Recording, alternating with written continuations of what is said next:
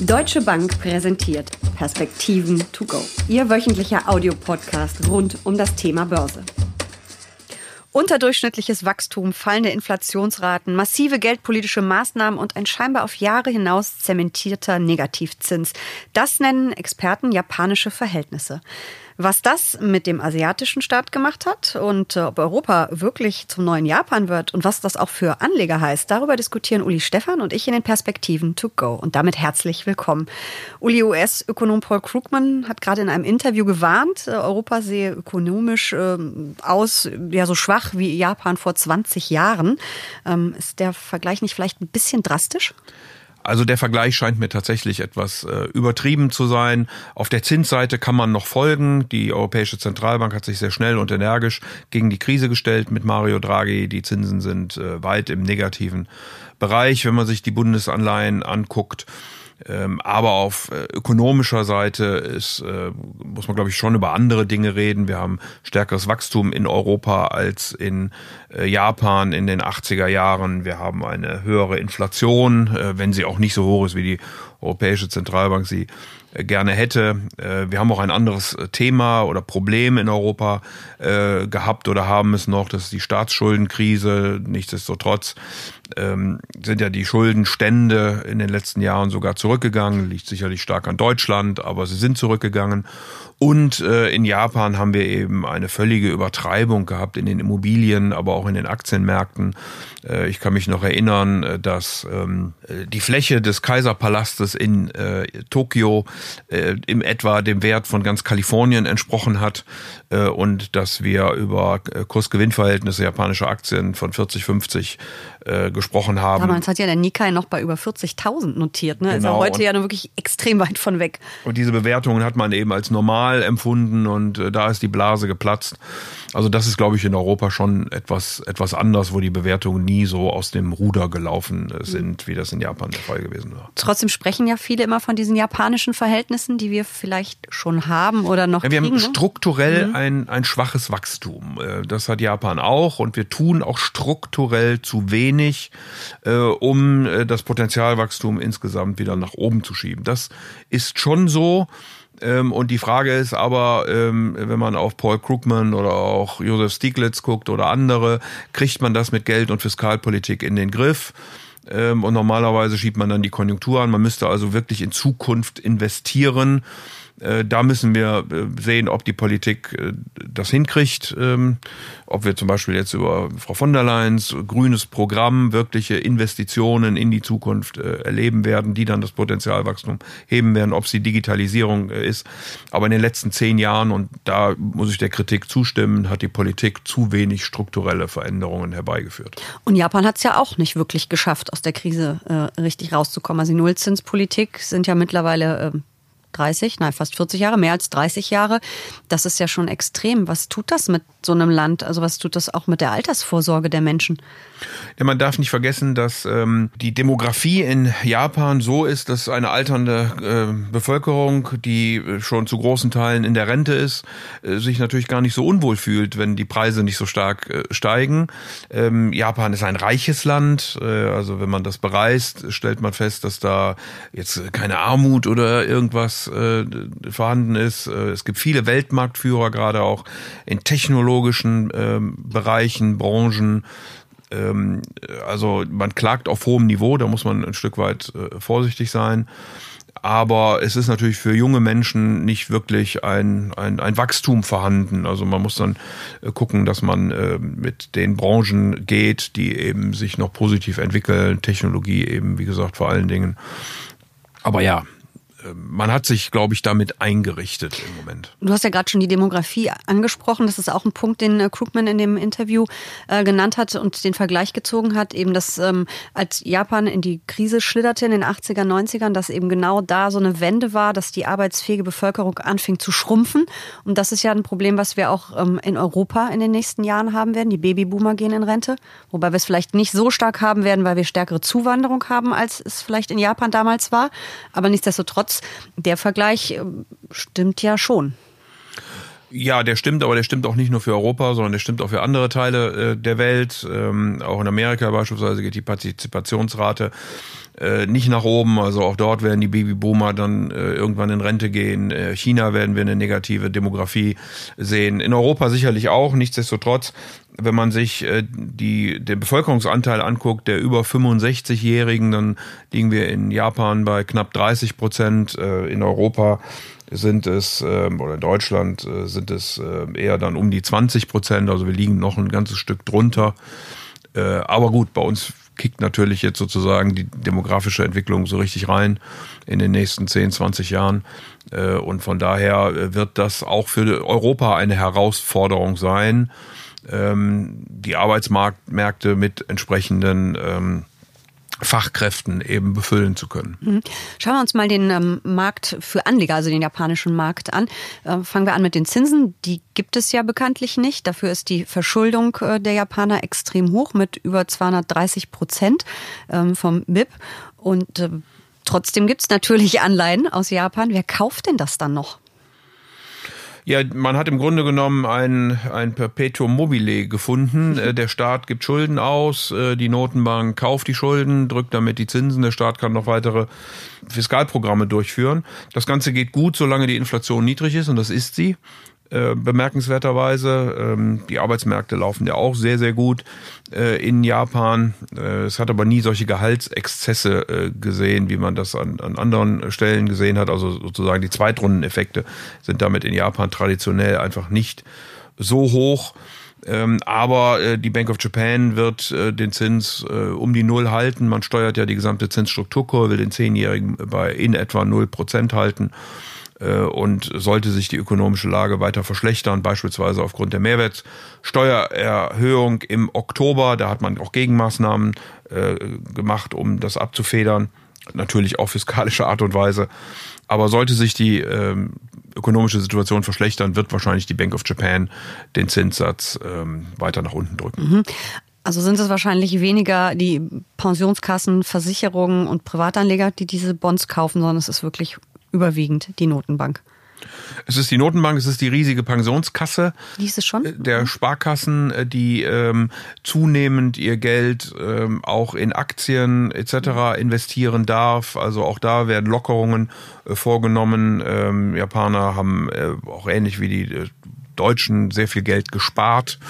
Und dieses war natürlich dann kaum noch verzinslich und wird eben jetzt mhm. auch in anderer Weise mobilisiert werden in Japan. Die Unternehmen haben gigantische Cash-Reserven, das gehört sicherlich auch mhm. zu den großen Star äh, Sparvolumen.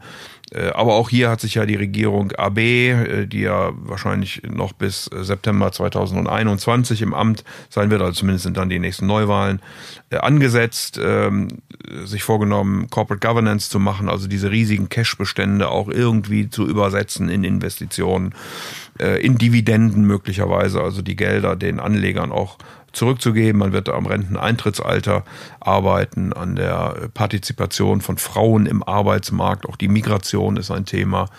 Äh, hier ist Japan gar nicht so schlecht, wie man das immer glaubt, sondern es werden durchaus äh, Migranten zugelassen, in den Arbeitsmarkt integriert. Vor allen Dingen in der Landwirtschaft, aber auch im Bau und ähnlichen äh, Gewerben. Also man tut einiges, um äh, die Dinge abzufedern im Moment. Du hast gerade schon die Anleger angesprochen. Ähm, hast du Zahlen, wie viele Aktionäre es in Japan gibt?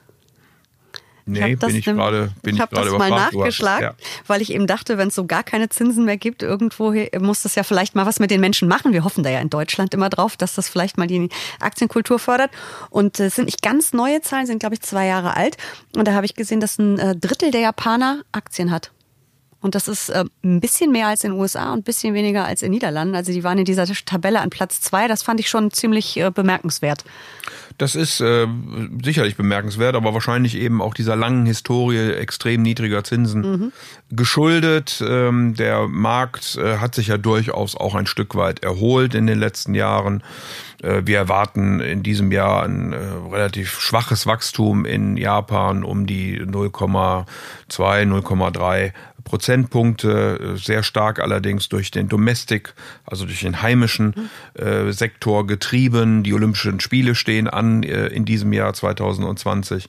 Äh, das sollte auch zu Infrastrukturinvestitionen führen und äh, insofern sind wir auch nicht zu pessimistisch äh, für die weitere Entwicklung des Aktienmarktes. Mhm. Wenn man sich den Aktienmarkt mal anguckt, ich habe mir mal die Performance des Nikkei angeguckt, wenn man sich so ab 1990 anschaut, damals haben wir diese 40.000 Punkte ungefähr gesehen. Ähm, da kam ja ein extremer Absturz ähm, bis jetzt, also bis 2020, ein Minus von fast 40 Prozent immer noch. Also wer schon sehr, sehr lange japanische Aktien hält, der musste leiden. Aber wenn man sich jetzt die jüngere Vergangenheit anguckt, die äh, vergangenen zehn Jahre, dann ähm, ist, sind wir ungefähr bei der DAX-Performance, ähm, etwas über 120 Prozent, beide Indizes. Ähm, das kann sich ja sehen lassen. Und trotzdem, und das finde ich total beeindruckend, wenn ich mir Fonds oder ETF-Suchmaschinen angucke, habe ich ganz oft ähm, Asien, Ex-Japan als, ähm, als Anlageklasse. Meiden die Leute japanische Aktien? Sind japanische Aktien out? Nee, ich glaube, Ex-Japan ist einfach, äh, weil das eben ein großes äh, Industrieland mhm. ist. Und äh, wenn man in Asien Ex-Japan investiert, dann will man eben in die aufstrebenden asiatischen Länder investieren und deswegen trennt man das ein, ein Stück weit. Ähm, Japan, keine Frage, hat eben nach dieser immensen Überbewertung, die wir ja vorhin schon ansprachen, einen kolossalen ähm, Absturz erlebt äh, in den Immobilien, in den Aktienmärkten. Ähm, das hat eben zu äh, grausamen, müsste man schon fast sagen, Verwerfungen geführt, einer langen Rezession. Man hat sich auch viel zu, äh, zu langsam äh, gegen diese Krise gestellt, was Geldpolitik angeht, was aber auch Aufräumen der Banken angeht, liegt an Kairetsu-Strukturen, äh, die es äh, gegeben hat und die ja zunehmend aufgelöst werden. Also dann ist sozusagen eine Bank in der Mitte und finanziert drumrum ähm, Unternehmen, egal der Elektro Elektro, der Schwerindustrie, des, äh, der Werften, also Schiffsbau und so weiter und so fort. Äh, da gibt's ja verschiedene Konglomerate, wenn man nur an, als Beispiel an Mitsubishi oder sowas äh, denkt.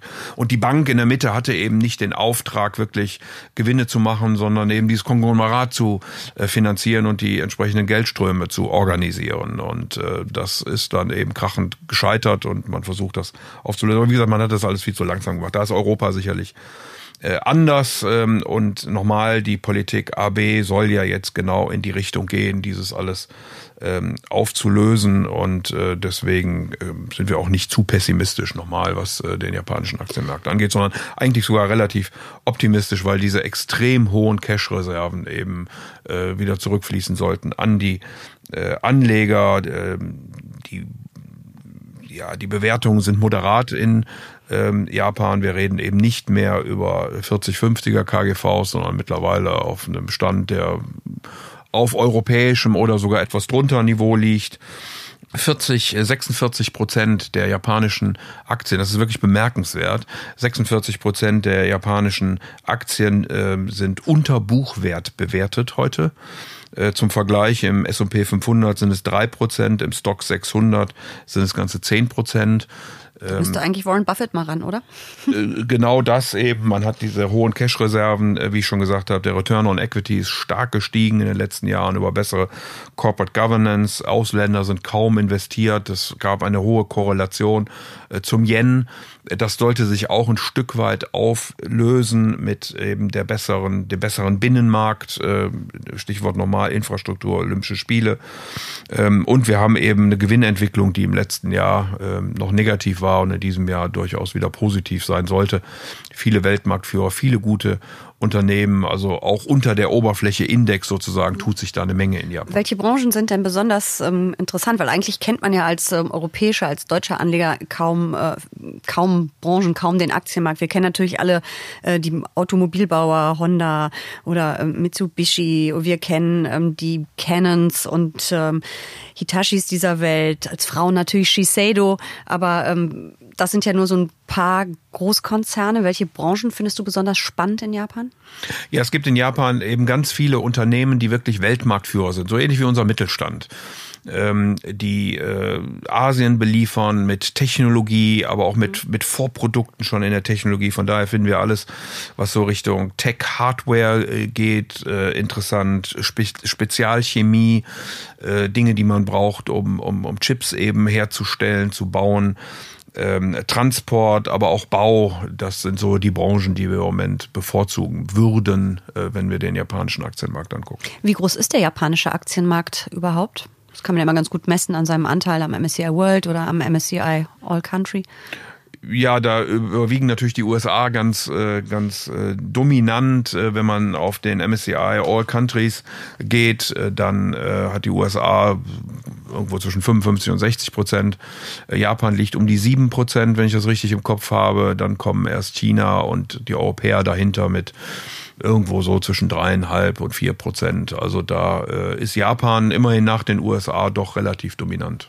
Und wäre das dann auch so ungefähr die Größenordnung, die ins Depot gehört? Dass man so sagt vom Aktienanteil, dass dann auch man vielleicht versuchte, so eine vier bis acht Prozent. Ja, also wir sehen ein, ein Kurspotenzial für Japan im mittleren einstelligen Bereich. Äh, das unterscheidet sich nicht wesentlich äh, von anderen Märkten aufgrund der Bewertungen ähm, kann man sicherlich ein Stück weit mehr mit reinnehmen. Mhm. Aber wie gesagt, das äh, ist immer eine Frage, ob Japan wirklich dann auch die Abkopplung oder die japanischen Aktien wirklich die Abkopplung vom Yen schaffen äh, durch diese bessere äh, heimische Entwicklung. Wir glauben ja, aber das ist immer ein Thema, was man wird beobachten müssen, weil immer dann, wenn Krisen auftreten, äh, typischerweise auch für Asien der Yen eben so eine Fluchtwährung ist, in die die Investoren dann reinspringen und das ist meistens dann negativ für den japanischen Aktienmarkt, zumindest in der Vergangenheit gewesen. Wie gesagt, für die Zukunft glauben wir, dass sich dieses, diese Korrelation ein Stück weit aufhebt. Und glaubst du, dass sich die japanischen Verhältnisse, diese sprichwörtlichen, irgendwann mal ändern würden, wenn die Japaner irgendwann wieder Zinsen sehen?